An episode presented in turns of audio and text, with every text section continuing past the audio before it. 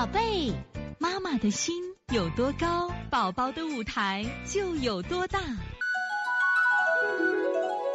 现在是王老师在线坐诊时间。现在我们来看一下九五六山东琪琪妈的问题：儿子八岁，过患了过敏性咳嗽一年半了，吃西药半年没有好转，运动和晨起，临睡前咳嗽，面色黄，瘦才五十斤，比较挑食。首先我看到九五六山东琪琪妈，你的孩子的舌头啊，舌质偏白。你看气血不足，这个孩子首先他脾很虚弱的一个孩子，你看。另外呢，你运动后咳和晨起临睡前咳嗽，不仅是过敏咳嗽，你还有哮喘。因为运动性咳其实就是咳嗽、变音、哮喘的一个主要症状。所以说你应该什么呀？我觉得一个是调脾胃，第二个调哮喘。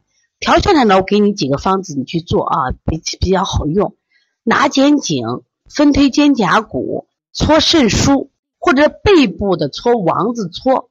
这个啊，另外呢，脾胃太差了嘛，你看，所以补脾外劳宫、揉板门、掐四缝。